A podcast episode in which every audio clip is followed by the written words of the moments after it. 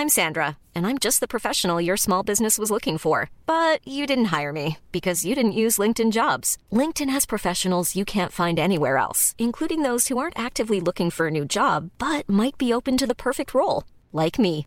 In a given month, over 70% of LinkedIn users don't visit other leading job sites. So if you're not looking on LinkedIn, you'll miss out on great candidates like Sandra. Start hiring professionals like a professional. Post your free job on linkedin.com/people today. Re-Ragout Rendezvous ist der inzwischen neunte Teil der Eberhofer Krimireihe.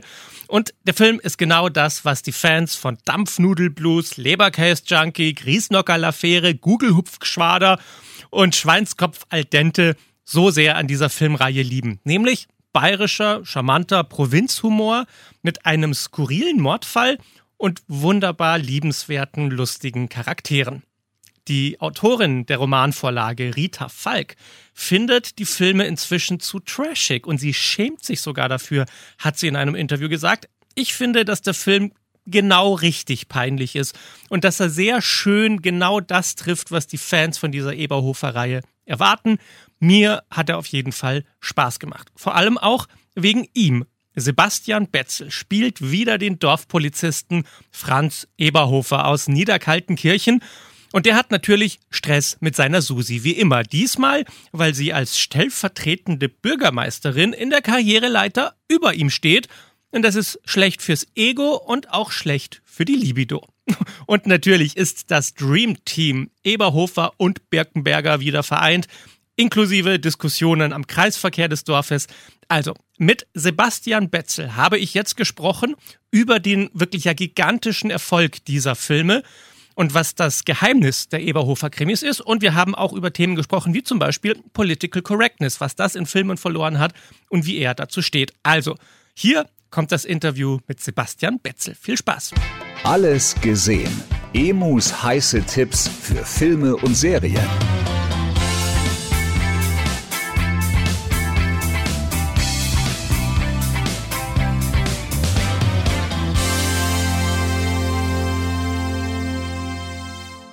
Sebastian, ich kann mich noch erinnern an den ersten Teil und an das erste Interview, das wir damals hatten. Und ich glaube, wir hätten beide nicht gedacht, dass wir äh, zum neunten Teil auch noch mal hier zusammensitzen.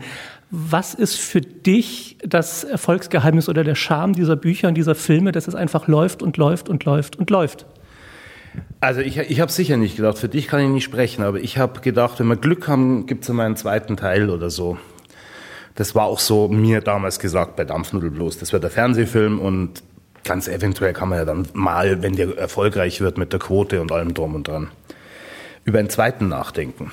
Na, über diese Geschichte, äh, dass das so läuft, unbegreiflich und nach wie vor kneife ich mich da ab und zu und auch meine Frau äh, sagt ab und zu, es ist unglaublich, was da, was euch da passiert ist damit.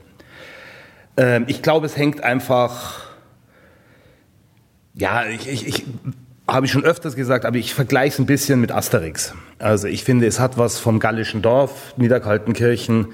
Es ist so ein bisschen dramaturgisch gebaut äh, wie ein Asterix-Heft. Man hat diesen das Dorf mit den verschiedenen verrückten, liebevollen Charakteren. Jeder hat da so sein Liebling. Ist es der Fischhändler? Ist es der Schwert? Äh, ist es der Schmied? Äh, ist es der Trubadix oder so? Und so ist es bei uns auch. Und dann hast du die zwei Helden, das sind der äh, Rudi und der Franz, die ein Abenteuer zu bewältigen haben. Da ist vielleicht dann noch mal von den anderen wer dabei. Und es gibt dann auch in jeder Folge irgendwie noch ein, zwei lustige Figuren, die man davor noch nicht kannte, die neu dazukommen. Und so ähnlich ist das gebaut. Und ich glaube, äh, deswegen mögen das die Leute gern dann bin ich auch überhaupt nicht der Meinung, dass das Bayern-Komödien sind. Es sind Provinzkomödien, die halt in Bayern spielen. Und es ist, äh, ja, das gallische Dorf liegt in der Bretagne. Haben wir jetzt Deutschen auch nicht so wahnsinnig viel mit zu tun, aber trotzdem erkennt man sich in diesen Dorfstrukturen wieder. Und äh, ich glaube, daran liegt es, dass das einfach tolle Typen sind auch. Und ich finde, das merkt man halt auch im Film, wie gut diese Charaktere geschrieben sind und wie gut ihr sie da als Schauspieler jeweils verkörpert. Also wie seid ihr über die Jahre äh, zusammengewachsen als Team? Ist es ein, fast schon familiär, wenn man jetzt den neunten Film zusammendreht? Ja, ja, es, es ist wie manchmal wie so ein großes Familientreffen, also wo auch entferntere Verwandtschaft dabei ist. Und es ist jetzt auch nicht so, wie ähnlich wie beim Familientreffen, dass man jeden gleich gern mag. Oder je, also es ist schon auch, äh, es ist trotzdem, es ist Arbeit. Es ist eine professionelle Verabredung. Wir mögen uns alle sehr gern, glaube ich. Es ist, äh, wir kennen uns, es ist vertraut, aber es ist eine, es ist eine Arbeitsverabredung. Und ähm, ja, sie sind einfach saugut geschrieben, die Sachen. Die Figuren sind super geschrieben und das macht es einem so viel leichter, wenn, wenn eine Sache so gut gebaut ist auch. Also ich finde ja auch, das ist toll, was die alles auch nicht sagen können. Es, es ist trotzdem klar, um was es geht. Das zeigt dann schon immer, dass das gut geschrieben ist. Es gibt auch diesen auch wieder sehr gut geschriebenen urkomischen Auftritt von Monika Gruber in äh, diesem Film. Erzähl mal von dem Drehtag, als sie am Set war und wie ihr euch begegnet seid und was kannst du darüber berichten? Wenig, weil also ich den, den Hauptauftritt hat sie mit dem Eisi, da war ich nicht dabei und ansonsten war das ein ganz witziger, ganz normaler Drehtag. Man trifft sich in der Maske, freut sich, dass man sich mal wieder sieht, tauscht ein, zwei Witze aus und dann wird das gedreht. Es ist leider ist halt so, Zeit ist Geld, die Tage sind sehr voll. Und deswegen muss man dann auch wirklich ranklotzen, dass man alles abends im Kasten hat. Dass diese Filme so erfolgreich sind, liegt natürlich an den Fans, die immer wieder reingehen und es lieben. Wie, wie, was ist das Besondere an den Fans? Ich finde, das ist schon ein besonderer Schlagmensch, der diesen Film liebt. Wie, wie empfindest du das und welche Erlebnisse oder Geschichten mit Fans kannst du erzählen? Also ich glaube, das ist auch einer der Erfolgs, also überhaupt, klar, die Fans sind der Grund, warum es so erfolgreich ist. Weil wir so viele Zuschauer haben, die das auch so lieben und die das auch äh, so feiern. Das ist ja auch das Tolle. Ich glaube, dass die Eberhoferei keine Zielgruppe haben. Und das ist das Tolle daran. Und das ist so selten. Weil wir kriegen sie ja immer mit auf unseren sehr ausführlichen Kinotouren. Es ist wirklich ein Querschnitt der Gesellschaft ist drin. Also wir haben, da ist dann von der uralten Oma drin, die sich köstlich amüsiert über die Sachen, die in der Familie passieren bei den Eberhofers mit der Oma und so, bis runter zu sechsjährige Buben, die eigentlich noch gar nicht rein dürfen, weil es FSK 12 ist, die das auch wahnsinnig lustig finden alles. Äh, junge Männer in ihrer Adoleszenz, die, was weiß ich, gerne mal nach Mallorca fahren und äh, ein paar Bier zu viel trinken, die finden einen Flötzinger super lustig, andere finden das wieder, dann gibt's die Frauen, die totale Susi-Power sind. Ich habe hochintellektuelle Kollegen, die in Hamburg am Schauspielhaus sind, die sagen, wir sind totale Eberhofer-Fans, das mag ich total gern. Äh, ganz einfache Leute, äh, die sonst auch gar nie ins Kino gehen. Also äh, eine Bekannte meiner Eltern, die hat mir gesagt, sie war das letzte Mal vor dem Eberhofer irgendwann in den frühen 70er Jahren im Kino. Und seitdem die Eberhoferei ist, geht sie jedes Jahr einmal ins Kino und freut sich darüber. Also ich glaube, dass wir Warum auch immer, aber das ist, glaube ich, wieder das mit diesem, dass es so verschiedene Typen sind, dass da so ein Mikrokosmos gezeigt wird. Wir haben nicht die klassische Zielgruppe. Und es ist so ein bisschen gesellschaftlich zusammenführend. Es ist wie in, in Irland, wenn man abends ins Pub geht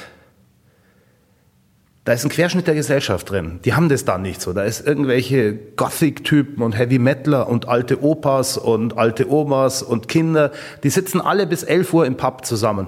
Und dann geht jeder seiner Wege. Aber das ist irgendwie bringt die Leute so zusammen. Und so sind ein bisschen unsere Filme. Wirst du, wirst du oft angesprochen auf der Straße, ob du denn nicht der Franz bist? Ja, doch. Also in München und in Bayern ist es schon sehr viel. In Hamburg, wo ich lebe, mittlerweile auch deutlich mehr als früher. Wie erlebst du den Hype um diesen Kreisverkehr? Das ist ja eine Geschichte, die kann man sich nicht ausdenken. Das, das, auch hier wieder, das ist diese ganze Eberhofer, den ganzen Eberhofer-Erfolg kann man sich so nicht ausdenken. Ähm, ja, und das mit dem Kreisverkehr ist auch wahnsinnig lustig, dass das so ein Selbstläufer geworden ist. Und der Simon und ich, wir waren zweimal am Kreisverkehr also einmal da haben, äh, wo wir nicht gedreht haben, also äh, nicht im Zuge eines Eberhofer-Drehs. Und das war einmal hatten wir ein Fotoshooting für eine Illustrierte und einmal sind wir für unsere Sendung Grenzgänger, die wir für ein BR machen, wo wir so durch Bayern fahren mit dem Wohnmobil und Leute treffen, sind wir dran vorbeigekommen. Und da ist uns dann auffallen, dass da tatsächlich Leute hinfahren. Also es war beides Male waren Sonntage, schönes Wetter. Und es ist ein Ausflugsziel. Und die Leute drehen dann da ein paar Runden und lassen, äh, fotografieren sich auf dem Kreisel. Und ich finde das wahnsinnig lustig. Weil es ist eigentlich nur ein ganz stinknormaler Kreisverkehr. Aber er steht für was. Er steht auch, ich finde, es ist ein ganz tolles Symbol. Alles, was man erleben will in Niederkaltenkirchen oder wenn man raus will in die weite Welt oder so, es hat immer, muss man erstmal durch diesen Kreisverkehr durch. Naja, und es hat ja auch dieses, was, was die Figuren auszeichnet. Das sind ja auch ganz normale Menschen und trotzdem sind sie so sehr besonders. Also irgendwie ist das ja fast schon symbolisch, dass ein normaler Kreisverkehr so einen Hype erreichen kann, wenn ganz normale Figuren ja auch die Menschen so sehr begeistern können und eine Nebenfigur. Das ist, ich habe mal früher in einem Interview gesagt, wir sind die analoge Konterrevolution. Ähm, durch äh, die Digitalisierung, jetzt wird es ja ganz schlimm mit dem KI, da habe ich ja richtig Schiss davor. Es ist eine Gleichmacherei, es ist eine Optimierung. Wir, jeder Mensch ist nur noch damit da, sich selbst die ganze Zeit darzustellen in Social Medias. Ich beim Mountainbiken, ich beim Grillen. Ich bin ja auch so schön, ich bin ja auch so gescheit. Ähm, die Innenstädte unserer äh, in Europa, wenn du dir die Innenstädte anschaust, das ist alles gleich. Das sind im Endeffekt die gleichen Läden, es sind die gleichen komplett überteuerten Preise, die gleichen Eisdielen. Es wird die gleiche Musik gehört. In den 80er Jahren war das noch ganz anders äh, in, de, in der Zeit, wo ich aufgewachsen bin. Ich bin in Garmisch aufgewachsen, da gab es den Oberammergauer Disco, die hat komplett andere Musik gespielt. Äh, und das kannte man teilweise gar nicht, das Zeug. Das heutzutage, es wird alles gleichgesetzt. Und in Niederkaltenkirchen ist es noch nicht so. Da ist es noch ein bisschen individueller. Es ist alles ein bisschen so zehn Jahre zurück von der Zeit. Und das ist, mögen die Leute wahrscheinlich auch ganz gern. Wie schafft ihr es eigentlich nicht, also man, man sollte meinen, ein Film, der so sehr mit Heimat verbunden ist, hat ja irgendwelche konservativen Aspekte. Das habt ihr überhaupt nicht. Aber gleichzeitig fühlt sich's nie an wie so ein voker, politisch korrekter, wir müssen das jetzt so machen, weil es so sein muss. Also wie, wie schafft ihr diese absurd gute Balance? Weil wir daran nicht denken. Also, ähm, also konservativ ist ja ein, ein viel gescholtener Ausdruck. Ich finde ja konservativ gar nicht so, so schlecht, wenn man es äh, betrachtet als das, was es heißt, konservare. Ähm, und das ist ja zum Beispiel, wenn man ein, ein Umweltschützer ist und etwas bewahren will, eine Natur oder so, ist das ja auch konservativ. Das wird bei uns oft mit reaktionär verglichen äh, oder verwechselt, was die AfD zum Beispiel ist. Die ist reaktionär, das ist rückwärtsgewandt und jetzt leider auch wieder Teile ähm, der Partei mit dem C davor ist auch so in die Richtung.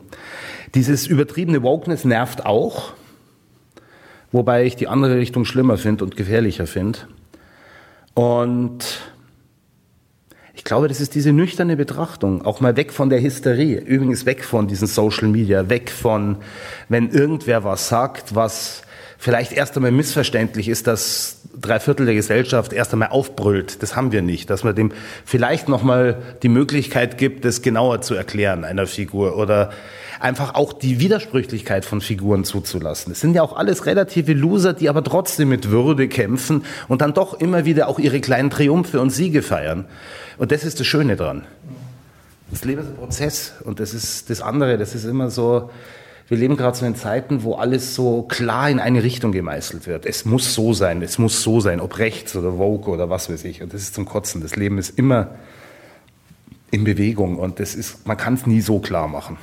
Und es ist ja auch so ein bisschen das Spiel der Medien, die Pole zu amplifizieren. Und wenn etwas ganz besonders rechts ist, wird es ganz laut gemacht. Wenn es besonders links ist, wird es ganz laut gemacht. Und auch da ist ja wieder diese Genialität von euch, dass ihr in der Mitte steht. Also ihr gebt ja den Menschen, die eine etwas komplexere Meinung zu dem Thema haben und nicht eine Seite oder die andere Seite richtig finden, eine Stimme, die einfach herrlich, normal und erfrischend ja, unprätentiös ist. Über den Franz gesagt, der Franz ist kein Sexist, der Franz ist kein Rassist, der Franz ist der mag alle Menschen gleich wenig. Der hat einfach ein Problem mit Menschen, mit anderen Menschen. Der ist ein Misanthrop. Und ähm, es gab im Leberkäse-Junkie, äh, ist ja der Buengo, der schwarze Fußballer, ist der Hauptverdächtige in dem Mordfall. Und der Franz glaubt da nicht dran. Dann gibt es natürlich Rassisten in einem Ort. Und auch das ist Heimat heutzutage, dass zum Beispiel Flüchtlinge in einem Ort leben. Das gehört zum Heimatbild heute dazu. Genauso wie da Nazis, geschissene Nazis rumhocken. Auch das gehört leider oft dazu. Und die sagen dann auch, dann sagt der eine, äh, ich habe einen Boengo nicht mögen, ich mag den nicht, das ist ein Neger. Und dann sagt der Franz Eberhofer drauf, ja, und du bist der Arschloch. Und das finde ich so eine gute Auseinandersetzung damit. Da ist eine klare Haltung gezeigt, aber ohne dass es gleich hysterisch wird. Und ich finde, äh, dass der Franz Eberhofer ist kein politisch korrekter Mensch. Aber er hat eine Haltung. Und das ist, glaube ich, wichtig. Und ich glaube, er hat eine gute Haltung. Ja, und ich glaube, das ist das auch, was die Menschen spüren. Letzte kurze Frage. Die neun haben wir jetzt. Wann, wann sehen wir die zehn? Wenn es soweit ist. Ja, das war unser Interview und das war eine sehr knappe letzte Antwort. Jetzt kann man sich natürlich fragen, was will er damit sagen? Äh, wahrscheinlich hat das auch mit dem Streit mit Rita Falk zu tun und dass sie die Filme eben nicht mehr so lustig findet. Also es gibt ja noch ein neues Buch von Rita Falk, das heißt Steckerlfisch-Fiasko. Und die Rechte an dem Buch hat sie nicht verkauft an Konstantin Film, die die Filme ja produzieren. Aber Konstantin Film hat noch Rechte an zwei weiteren Büchern von ihr, die bisher noch nicht verfilmt wurden, die vielleicht noch verfilmt werden könnten. Also, wie es weitergeht mit dem Eberhofer-Drama, äh, das müssen wir jetzt mal sehen. Aber jetzt startet auf jeden Fall Re-Ragout Rendezvous im Kino. Mir hat der Film sehr gut gefallen. Für Fans absolut das Richtige. Viel Spaß damit. Alles gesehen. Emus heiße Tipps für Filme und Serien. Jeden Freitag neu. Dieser Podcast ist eine Produktion von 955 Charivari, Münchens Hitradio.